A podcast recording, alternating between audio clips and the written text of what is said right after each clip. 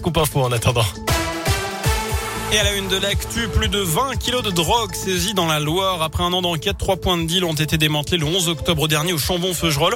C'est ce qu'a annoncé tout à l'heure le procureur de la République de Saint-Etienne. Au total, 70 policiers ont été mobilisés. Des perquisitions ont été menées au Chambon, à Firmini et à saint 22 kilos de cannabis et près de 3 kilos de cocaïne ont été saisis, mais aussi deux armes de poing, des munitions, des bijoux, cinq véhicules déclarés volés ou encore plus de 20 000 euros en liquide. Au total, sept individus ont été placés en garde à vue, poursuivis, dont deux placés en détention provisoire. L'un âgé de 36 ans, l'autre de 21 ans. Les trois autres sont sous contrôle judiciaire. Prenez vos précautions à Saint-Chamond. Les urgences de l'hôpital du Gier sont désormais fermées le soir et la nuit à partir d'aujourd'hui. En cause un effectif médical insuffisant selon la direction. Jusqu'au 31 décembre, le service n'est donc ouvert que de 9h à 19h. Les urgences de la maternité ne sont en revanche pas touchées. Dans le reste de l'actu, c'est un fait divers qui avait marqué la Loire il y a bientôt dix ans. L'affaire Bettina Beau, cette femme reconnue coupable de l'assassinat de Philippe Gletti.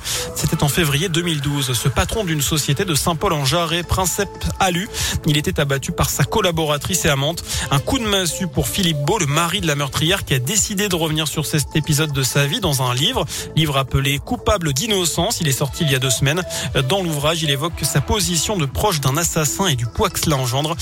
C'est le message de son livre. Philippe Beau s'est confié à Radioscope surtout dans le but de faire passer un message important, c'est que nous, les proches de criminels, nous sommes aussi des victimes, peut-être collatérales, mais des victimes à part entière, mais des victimes non reconnues. Et c'est ça le vrai message de mon livre. Les proches de criminels sont, on va dire, toujours euh, ignorés. Personne se soucie euh, de qui nous sommes et de la peine que nous rencontrons. Et on est plus des montrés du doigt, en fait. Moi, je me souviens, par exemple, avec ma fille qui avait donc 16 ans au moment des faits, il y avait les agressions verbales euh, à l'école, les réseaux sociaux, etc. Bon, je l'emmenais à l'école avec une capuche sur la tête parce qu'il y avait des photographes qui nous courent après. Enfin voilà, on peut pas éviter tout ça. C'est très compliqué à vivre. Voilà, à noter que dans cette affaire, son ex-épouse a été libérée de prison en juillet dernier après avoir purgé 9 ans sur les 18 dont elle avait écopé. La mise en garde du ministre de la Santé, une nouvelle vague épidémique est possible cet automne, c'est ce que dit Olivier Véran.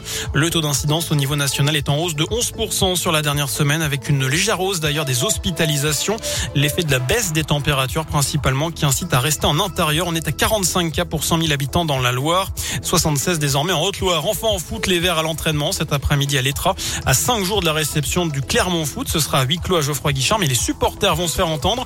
Quatre groupes appellent au rassemblement ce dimanche à partir de 13h30 devant le Zénith pour exprimer leur ras-le-bol face à cette situation et réclamer à nouveau le départ de Claude Puel.